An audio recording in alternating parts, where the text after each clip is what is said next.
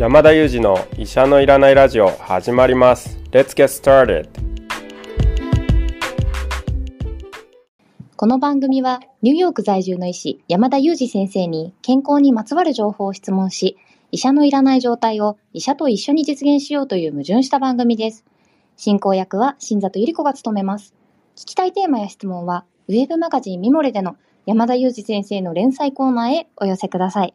感想はハッシュタグ医者のいらないラジオでツイッターでつぶやいていただければと思います。本日もよろしくお願いします。お願いします。よろしくお願いします。ああでも残念な。残念な。数がちょうど電波の問題で聞こえないっていう。もう数だけ今繰り返していただきたいですね。いや、ちょっとどうしたんですか、臼井さん。いや、ちょっと、なんかあのーちょっとイレギュラーな感じを出していこうかなと思って、失敗しました。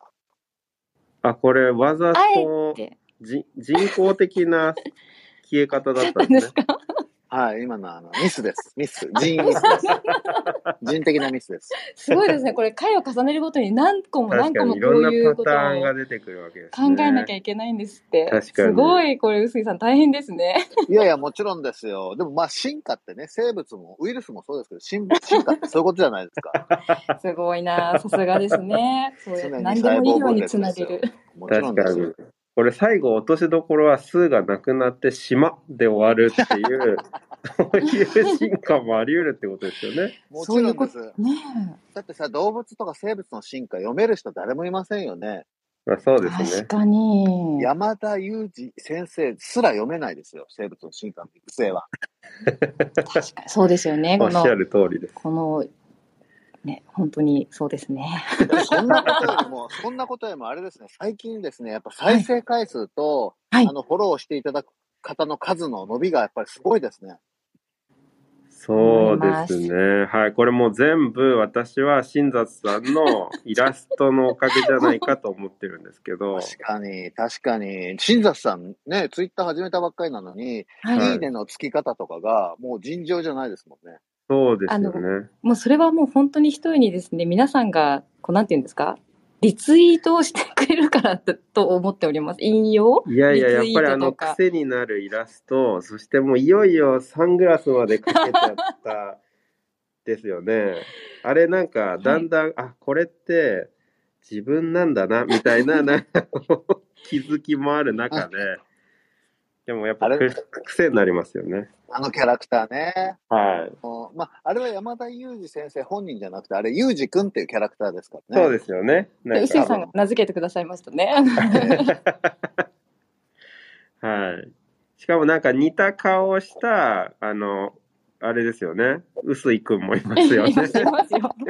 全部あれで書いちゃおうかなって思っています。はい すごいですね。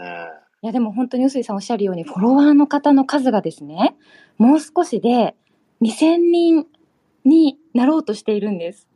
いや、すごいですごいし、ですね、はいなんか再生回数も、なんかベースが500ぐらいになって、はいはいあ。の、前よりなんかグイグイっと伸びた感じがしますね。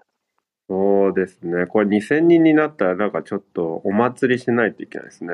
お祭りしたいですよね。2000人祭り。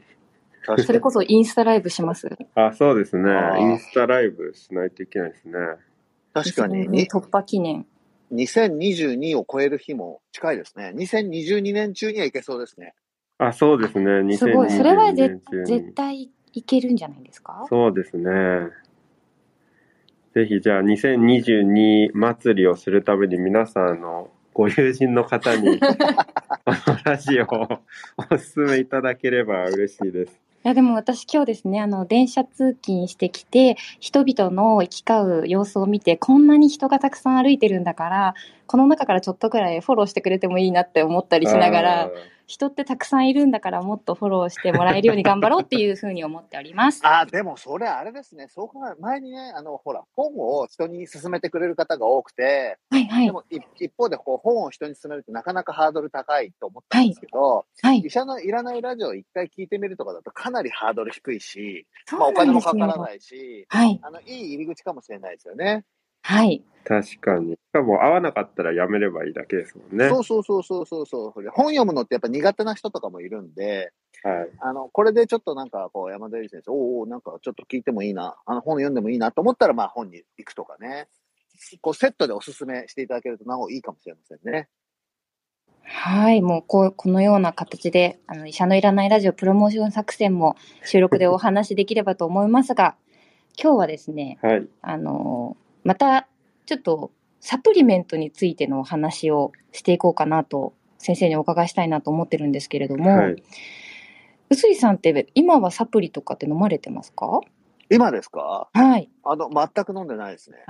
やっぱり、以以前は、うん以前、以前ね、あの、うん若かりし頃すごい飲んでた時期があって、はいはいはい。まあ今全くっていうか別にこう、あの、剣をしたり、あの、うんうん。してるわけではなくて、はいなんか人からもらったりしてちょっと飲んだりすることはあるんですけど。まあ進んでこれ毎日飲んでますみたいなやつはないですね。うーん以前飲まれてたので、なんか特にこのサプリ飲んでたみたいなのはありますか？あ、でもね、ビタミン C とか飲んでたことあるし、うんうんうんあーあとなんだろうな。あの、関節のやつとかありますよ。前ほら、ちょっと話題に出たけど、グルコサミンとかね。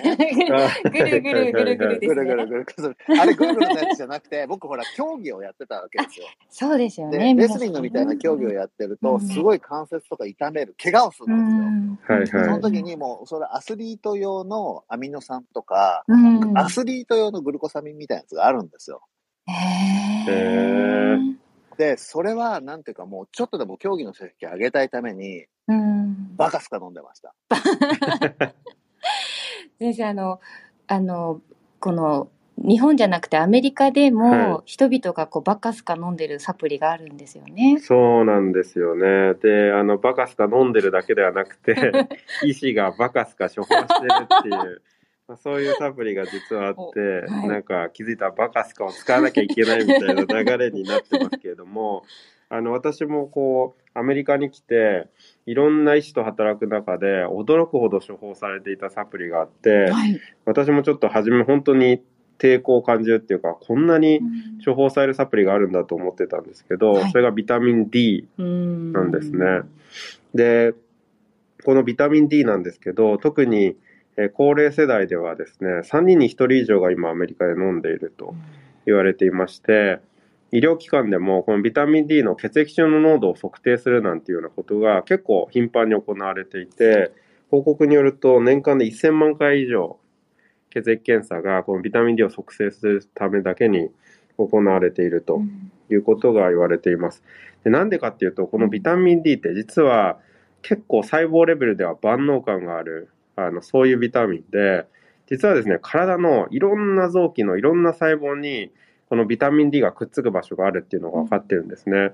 で、分かりやすくは、えっと、一番よく知られてるのは骨なんですけど、えー骨のその健康や維持に、あの、ビタミン D が役立っているということが、まあ、昔からよく知られてたんですけど、それ以外にですね、例えば、免疫を司っているような細胞にも、ビタミン D の受け皿があって、ビタミン D がくっつくことで、その免疫を司る細胞の働きが良くなって、そして、その免疫機能の維持にもあの関連しているんじゃないかということで、実は過去には、例えば、ビタミン D のレベルで、それぞれインフルエンザのかかりやすさとか、まあコロナでも実は研究があるんですけど、はいそれでビタミン D レベルが低い人っていうのは、インフルエンザの発率が高いんじゃないか、なんていうようなことを示唆した、まあそんなあったり、実はがんとも関連があって、多くのがんと実はビタミン D レベルが低いことが関連があるということが知られて、あこんなにいろんな病気と関連するのであれば、ビタミン D のあの血液検査の値をしっかりチェックして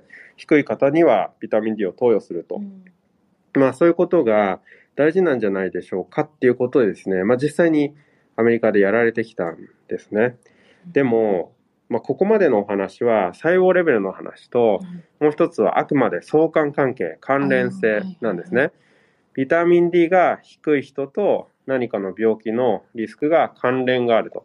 でもその関連性ってちょっと気をつけなきゃいけなくて、その間になんか、こう、間に挟まってるものがある可能性があるんですよね。ビタミン D が低い人には実はこういう傾向があって、その傾向こそがその病気を起こしてたみたいなことがあり得るので、直接的な因果関係があるかがわからないなんていうようなことがあったり、あるいは逆向きのこともあるんですよね。こういう病気になりやすい人は、実はビタミン D が低くなるみたいな逆向きの関係があったりすることもあるので、そういった意味でちゃんと因果関係があるかっていうのを証明するのが大切だということでですね、実は最近ビタミン D のランダム化比較試験っていうのがいくつも報告されてきてまして、えーバイタル試験って呼ばれているような試験が行われて、最近もですね、実は報告があったんですけども、このバイタル試験の結果をあの見ていくとですね、これで例えば、がんとか心臓の病気、関連があると言われてたけど、本当に因果関係あるのかなと証明してみたというところで試験を行ってみるとですね、実は、がんもどうやらビタミン D を投与しても減らない。そして心臓の病気も減らない。さらには脳卒中も減らない。まあ、こんな感じでですね、実は差が残念ながら証明されませんでしたっていうような結果が次々と報告される中で、本当につい、あの、この1週間以内のことなんですけれども、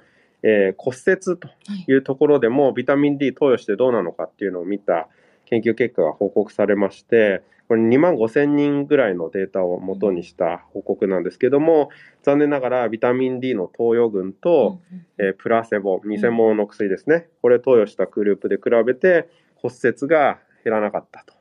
いうようなことが報告されて、いよいよ骨でも差がない、がんでも差がない、心臓でも差がないということで、まあ、アメリカで3分の1ぐらいの方が飲んでるんですけど、残念ながら因果関係が証明できなさそうなので、じゃあそもそもこの1000万回の血液検査って意味があるんだろうかとかですね、あるいは3分の1の方がこういったサプリを飲んでることって本当にいいんですかというようなことが、まあ、ぎあの問題提起されるような、まあ、そんな試験結果になりまして、まあ、今後ちょっと考え方が変わっていくんじゃないかなというふうに見てますね。どうですか、臼井さん。ああ、なるほどな。でもね、途中で出てきたあの因果関係と相関関係の違いの話はよく、あの山田先生言ってくれますよね。はい。なんかそれすごくね、意外と理解がつこう広まってないことかなと思いました。はい。そうですね。なので、まあ、関連性が分かっている段階で、あまりに傾倒しすぎると、あ、実際には因果関係はなかったんだって、後から分かるっていうことがあるので、ちょっと注意が必要なところだなと思いますね。ね。なんか結構ビジネスの世界でも因果関係と相関関係の話ってよく出るんですけど、はい。もう全然こう因果関係ないけど相関関係がぴったりあるものって結構あるんですよね。ああ、なんかあの、例えばうん。チーズの消費量、ベッドシーツに絡まって死亡する人の数。へえ。とか。もう一回、言ってください。チーズの消費量とはい、ベベッドシーツに絡まって死ぬ方？そう、のそう。え？そうす数字だけ見ると相関があるんです。相関なんですよね。あーなるほど。え、だからでもその間に何か一つあるんですよね。チーズを食べて イコール何かがあってチーズ人に絡まる。そうなんだろう多分一つじゃなくて、うんなんかもう、ああのいろんな要因があって、似たようなものは同じ相関を表している可能性が高そうですよね。なるほど。はいでもな、まあ私も好きですけど、チーズどうしようって今、相関関係だから大丈夫だとして。でも、ああの先生、ちょっと戻って質問してもいいですか、はい。あの例えば、そのアメリカで3分の1の方が飲んでいて、その1000万回も血液検査がされるはい。っていうのは結構長い間、アメリカでね、はい。起こっていた現象というか、はいそれまでは、ではアメリカはそんなに先進的な医療もあるのに、ランダム化比較試験をしてないで、医療現場がゴーしちゃってたってことなんですか？そうですね。まあ、うん。ただ、こういうことってよくあるんですね。うん。実際にやっぱり、その因果関係証明するのって結構大変なんですよね。うんお金もはい。時間もかかることそでう、ですよね。あくまで関連性からの推測で行われるっていうことがあって、かつビタミンみたいなものって比較的害が少ないものなので、いつもリスクとメリットの天秤の話しますけど、はいまあ見積もられるリスクがとっても低ければ、いまあ可能性のメリット、あるメリットがですね、あれば、あ、まあリスクも低いしっていうことで、あの見切り発車になるっていうこともあってですね、はいはい。まあそんな中で行われてきたのがこのビタミン D だと思うんですけども、ただビタミン D も無害ではもちろんないですし、ビタミン D を過剰摂取してしまえばですね、カルシウムの値が上がって、場合によっては意識を失ってしまうなんていうような重い症状につながることもありますので、全く無害なものではないので、これだけこうメリットが証明しきれない中で、まあ、やはりプラクティスの変更っていうのは今求められる段階に来たのかなというふうには思いますね。え、カルシウム取りすぎると意識失うことがあるんですか？カルシウムのあの血液の値がですね、高くなりすぎてしまうと、あの意識を失ったりですね、こう意識変容といってちょっとこう意識の状態が変わってしまったりなんていうようなことが起こることがありますね。知らなかった。はい。今お便りでですね、はい。ブルーベリーが目にいい説も因果関係がなさそうですよねというコメントいただいたんですけどいかがですか？そうですね、食品のあの噂っていうのはですね、大体証明されていないことが多くてですね、証明されているものの方が少ないですね。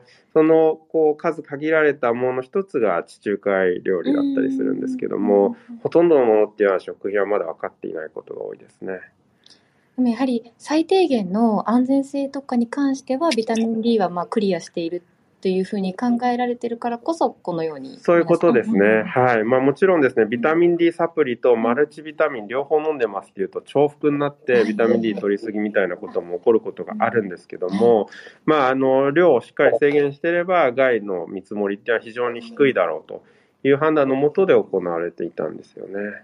ただなんかこの金銭的にこうそのビタミン D サプリにすごくお金をかかかけていてちょっと何かサブスクリプションのお金減らしたいなって思ってたらちょっとその候補に入れてもいいかなぐらいの話になるんでしょうか？そうですね、うん。まあ、現状ではなかなかビタミン D もこう進めにくくなったなと思いますし、やっぱりサプリメントではなくて、バランスの良い食事、まあ、これが本当に健康っていう意味では鍵になってくるんじゃないかなと思いますね。はい、ありがとうございました。今日はビタミン D にのサプリメントに関するお話をいただきました。というわけで、今日も医、者のいらないクイズ言っていいですか？あもちろんです。もちろんであ、これもう短短く今日ね、もう反省、話がちょっと余計な話をして、長くなりすぎたんで、短くいきますね。す。ははいい。最初に、あの、新雑さんが書いてくれたキャラの話が出ましたんで、今日キャラの話でいきたいと思います。はい。山田先生、時事ネタをね、政治経済の時事ネタを知ってるってことが分かりましたんで、ちょっとひねっていきますよ。はい。日本で、あの、キャラクター結構流行ってるの知ってますか？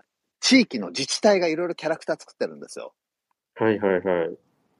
で、有名なのがあるんですけど、熊本県のキャラクター、まあ、ゆるキャラなんとも呼ばれますけど、熊本県のキャラクターがこの自治体のキャラクターで、まあ、最も有名と言っていいんじゃないですかね、日本で。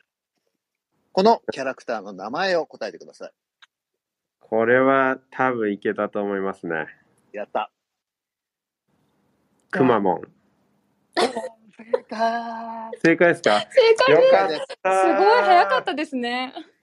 え、すごい、早かったですね。もう自信満々のお顔されてましたよ。なぜかっていうと、これですね、ちょっと裏があって、うんうんあの、コロワくんっていうあの、ゆるキャラを私誕生させてるんですけどうん、一応こう、キャラかぶりしないようにですね、全国のゆるキャラをですね、調べたんですよね。あその時にー結構いろんな全国のゆるキャラに詳しくなってですね、それで知識があったっていう、まあ、そのまぐれあたりですけれども、いやいや、まぐれじゃないですね。ちゃんと知識積み重ねてますね。ちなみに、山田先生、岐阜県出身でしたよね。はい。ってことは、岐阜県の公式キャラクターもご存知ですよね。すごい今見たことないお顔されてます。岐阜県の公式キャラクター。実は岐阜県は、このゆるキャラすごい多いんですよ。町とか市とか、まあ、もう何個作ってんのっていうぐらい岐阜県全体でいろいろあるんですけど、そうなん岐ですか阜。県としての、岐阜県としてのマスコットキャラクター、公式で一つあります。え、岐阜県としているんですね。そうです。いやー、これは意外な落とし穴でしたね。岐阜県揖斐郡揖斐川町生まれとして、ちょっと恥ずべきことですけれど、まあでもこれも噛んでいきますね。そうですね。ギフトくん。ババー違いました？面白い。まあ、なんかいいですね、でもそう。類推の跡が見られて、うんうん適当にやった感じじゃなくて、すごく好感が持てました。お正解は、みなもです。みなも。これですみね。、みなもまあ、くんとも言わないですね。みなも。本当ですね。みなもくんもないですね。清流の国。